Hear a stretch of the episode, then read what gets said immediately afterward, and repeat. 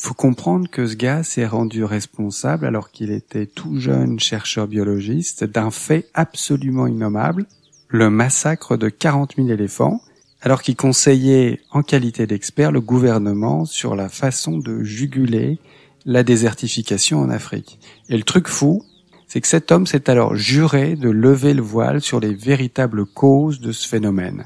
Et à force d'observation, il a abouti à une compréhension du problème et à une solution un modèle à première vue assez contre-intuitif qui délivre des résultats exceptionnels.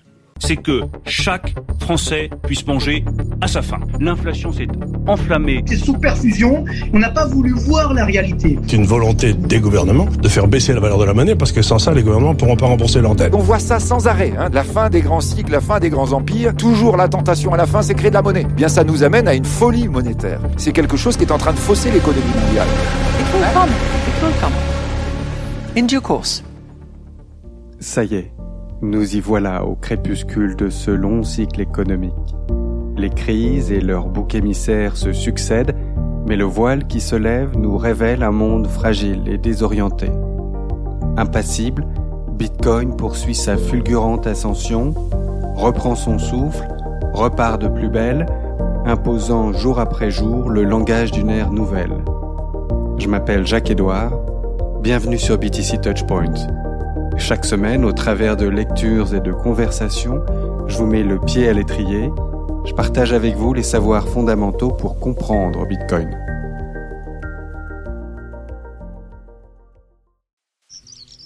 Salut, dernier volet de la série Nourriture Fiat de l'ouvrage Les talons Fiat de Save Dynamus. Dernier extrait s'intitule Terre agricole Fiat.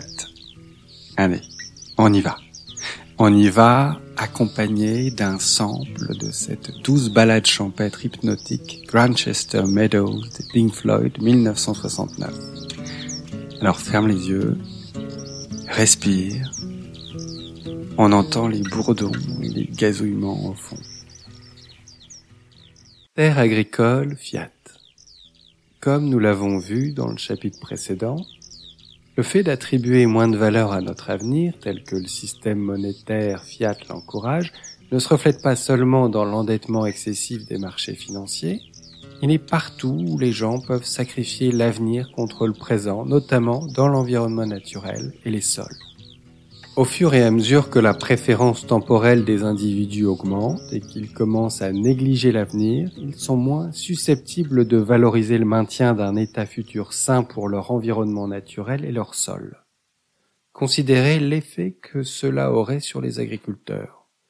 Plus la préférence temporelle d'un agriculteur est élevée, plus il négligera la santé future de son sol, et plus il sera susceptible de maximiser ses profits à court terme.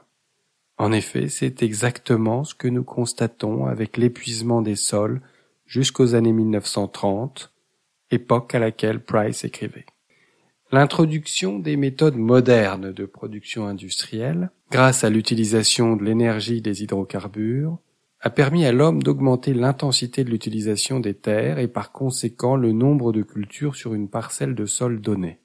On présente souvent l'augmentation de la productivité agricole comme l'une des grandes réussites du monde moderne, mais on passe largement sous silence le coût élevé qu'elle a imposé au sol. Il est très difficile de faire pousser des plantes sur la plupart des terres arables du monde d'aujourd'hui sans l'ajout d'engrais chimiques artificiels produits industriellement. Le contenu nutritionnel des aliments cultivés sur ces sols se dégrade régulièrement par rapport à ceux cultivés sur des sols riches. L'étude de Price commence par une discussion sur la qualité des sols dans les sociétés modernes, dont il a constaté qu'elles se dégradaient rapidement. Selon Price, la dégradation des terres agricoles entraîne de graves carences en nutriments dans les aliments. Price a publié son livre dans les années 1930 et il avait identifié les quelques décennies précédentes comme une période de déclin particulier de la teneur en nutriments des terres. Bien qu'il n'établisse pas explicitement de lien avec la monnaie fiat, ce développement est parfaitement cohérent avec l'analyse de la monnaie fiat et de la préférence temporelle abordée au chapitre 5 et 7. Le sol, étant l'actif productif d'où provient toute nourriture, est un capital. Et comme la monnaie fiat encourage la consommation de capital, elle encouragera la consommation des sols. Le moteur de l'agriculture industrielle a été alimenté par la consommation du capital productif, celui de l'environnement, à cause d'une préférence temporelle élevée. L'agriculture industrielle, fortement labourée, est un des exemples induits par une préférence temporelle élevée, comme l'ont bien compris les agriculteurs du monde entier et comme l'explique bien le site web du service de conservation des ressources naturelles du ministère de l'Agriculture des États-Unis.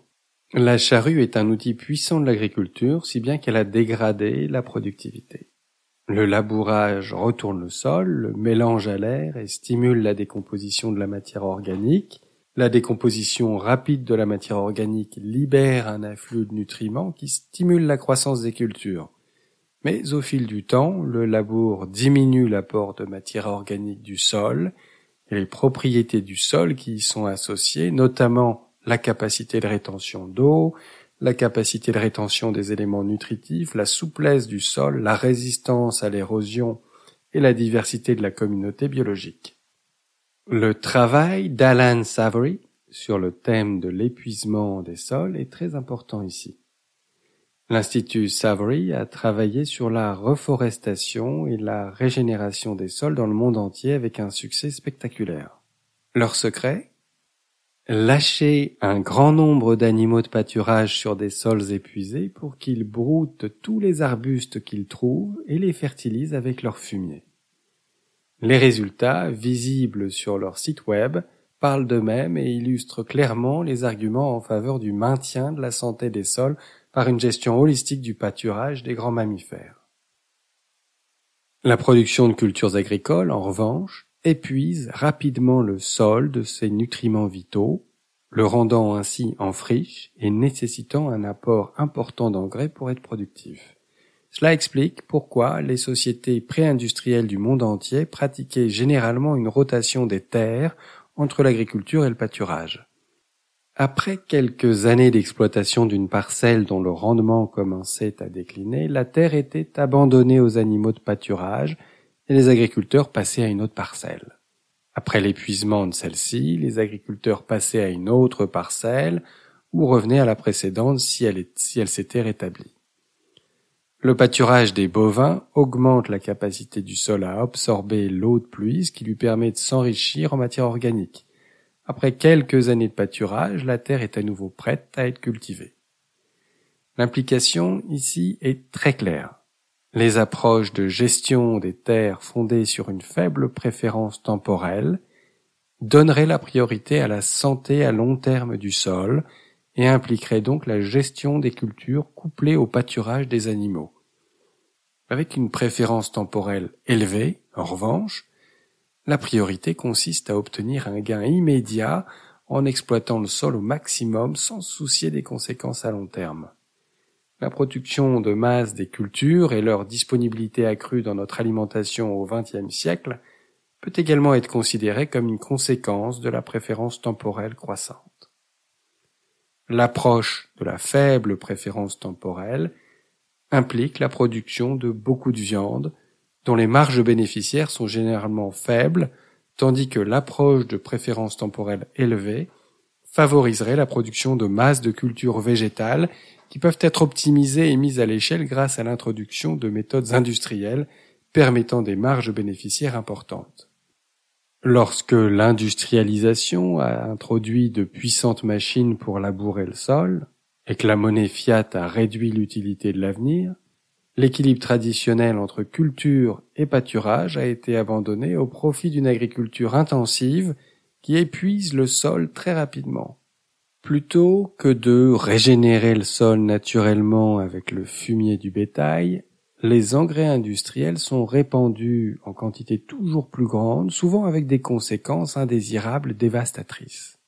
Par exemple, l'impact du ruissellement des engrais industriels dans le delta du fleuve Mississippi et dans le golfe du Mexique est bien documenté.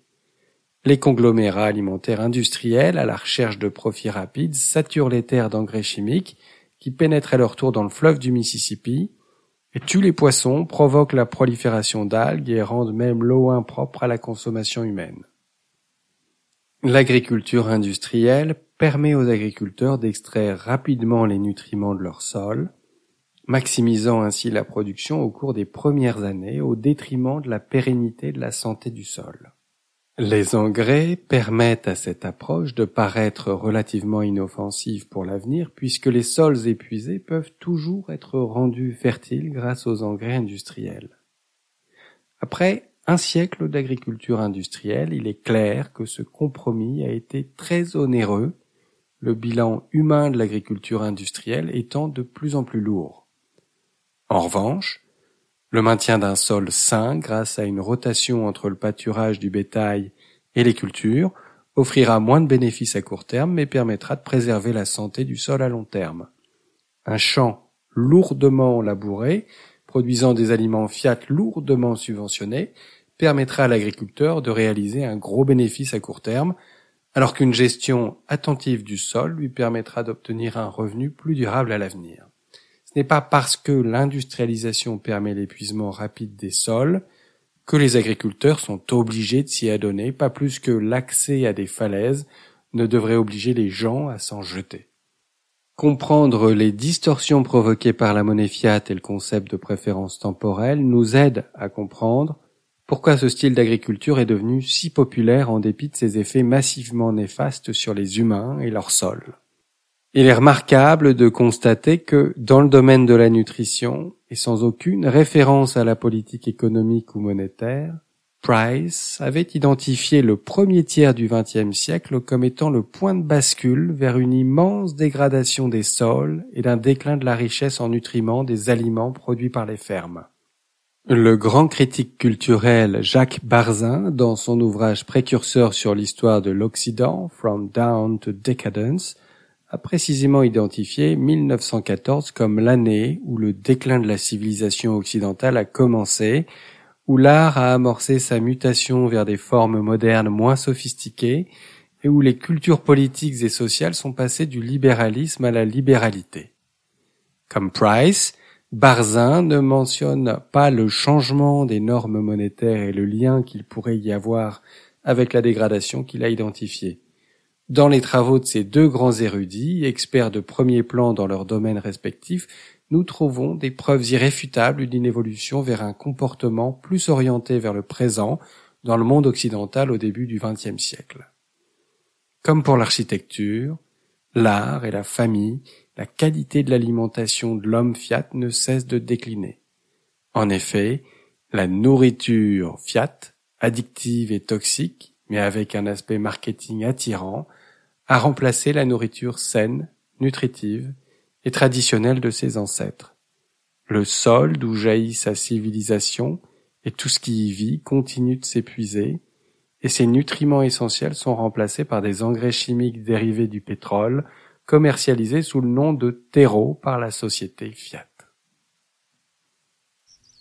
Voilà, alors tu vois, comme le résume si bien Savedin, plus la préférence temporelle d'un agriculteur est élevée, plus il négligera la santé future de son sol, et plus il sera susceptible de maximiser ses profits à court terme. Donc concrètement, le sol, bien sûr avec l'eau et l'air, c'est vraiment le substrat de base à partir duquel on a organisé toute notre survie, c'est-à-dire depuis qu'on s'est posé et qu'on a cessé de se déplacer en fonction du gibier. Donc un bon sol bien entretenu, c'est ce qui nous a permis de cocher la case du premier étage de la pyramide de Maslow. Après, tu vas me dire, non mais ouais, là maintenant il y a les cultures hydroponiques, on s'en passe de ton sol, on balance une solution enrichie d'un cocktail nutritif et hop. Ouais, c'est vrai que c'est assez fascinant, ces cultures hydroponiques, je m'y suis intéressé à ces histoires, notamment dans le contexte de l'agriculture urbaine et du vertical farming, il y a pas mal de contextes où ça semble méga pertinent. Je pense notamment aux mégalopoles, toujours plus nombreuses, où il y a tout un marché à prendre car une partie de tes concurrents, c'est des fermiers qui irriguent leurs tomates, concombres et autres salades avec l'eau d'une rivière qui n'est plus en fait qu'un égout à ciel ouvert. Donc oui, il y a de la place pour développer ces nouvelles formes d'agriculture hors sol. Mais on est encore loin à mon avis, de reproduire dans ces écosystèmes artificiels toute la richesse minérale et biologique, la complexité des interactions symbiotiques entre plantes, champignons et autres représentants d'un microbiote qui ne cesse de nous étonner et dont on comprend qu'il est essentiel à la qualité nutritionnelle et à la résistance des plantes qu'on y cultive. Donc un sol maintenu en équilibre ou enrichi, c'est non seulement la matrice nourricière, mais c'est aussi un facteur de résilience. Tu stockage de l'eau, ombrage, tout le socle de la biodiversité, c'est le capital par excellence. Et le propos de Sevdin, c'est que les incitations produites par le système monétaire fiat nous poussent à taper toujours plus profond dans ce capital à coup de monoculture intensive et d'intrants on finit par épuiser les sols, on dilapide l'héritage. Il n'est pas exclu qu'une partie des paysans ait rompu en partie au moins ce lien étroit qu'ils avaient avec leur terre. Ces paysans qui évoquaient la terre, les yeux brillants, cet attachement charnel à ce substrat où tout commence. Je crois qu'il existe encore. Alors ouais, c'est vrai, le départ à la retraite de milliers d'agriculteurs et la difficulté grandissante pour les jeunes à joindre les deux bouts et trouver un équilibre de vie dans ce métier fait que la terre n'attire plus comme jadis, en tout cas en France. On retrouve guère de repreneurs. J'en discutais l'autre jour avec un bitcoiner qui bosse dur en prévision d'une installation. Parce que oui, simultanément, à côté de ce sentiment d'abandon, il y a tout un mouvement de fond, une génération qui s'enthousiasme à l'idée de travailler la terre, se créer un job porteur de sens et au diable les vacances de retrouver les fondamentaux, s'inscrire dans la vie locale, s'appuyer sur la science pour adopter des pratiques saines et profitables. C'est pas impossible, il y a des pionniers qui le démontrent depuis des décennies, ça marche, mais c'est du taf, il y a un sacrifice, il y a beaucoup d'exigences, et là, Bitcoin vient catalyser cette transition, stimuler une prise de risque chez tous ces optimistes qui croient en la Terre, en l'élevage et qui veulent eux aussi écrire cette histoire de l'homme qui aime la Terre, qui le lui rend bien. On trouve chez les Bitcoiners des amoureux du maraîchage, des grandes cultures et de l'élevage. Il y a des solutions, les pratiques agricoles évolueront encore et dans le bon sens, pas besoin de tout plaquer, faut juste s'inspirer de tous ces pionniers, ces fermiers, chercheurs, naturalistes qui ont dédié leur vie à tracer de nouvelles voies pour réconcilier productivité et respect du vivant. Et Bitcoin là-dedans. Bah en fait, comme tu le sais, l'irruption de Bitcoin, l'appréciation de son prix, la conviction que les vagues que son cours dessine, tout ça, c'est le reflet d'une intense spéculation sur la supériorité technologique d'un nouveau bien en pleine phase de monétisation, tout cela pousse à l'adoption.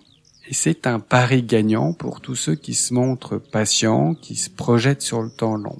Chaque nouveau cycle d'appréciation du Bitcoin renforce en eux ce désir, cette intention de vivre libre et souverain la Terre.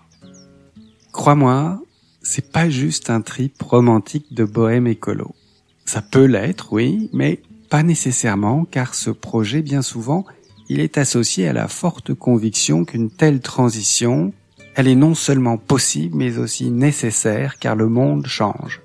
Et à cette intuition, on peut même parler de constat à ce stade, que le mouvement cyclique de l'histoire, ce balancier, va nous pousser à nous libérer des forces centralisatrices qui ont largement anesthésié les talents de créativité et d'expérimentation, toute cette effervescence entrepreneuriale à l'échelle locale.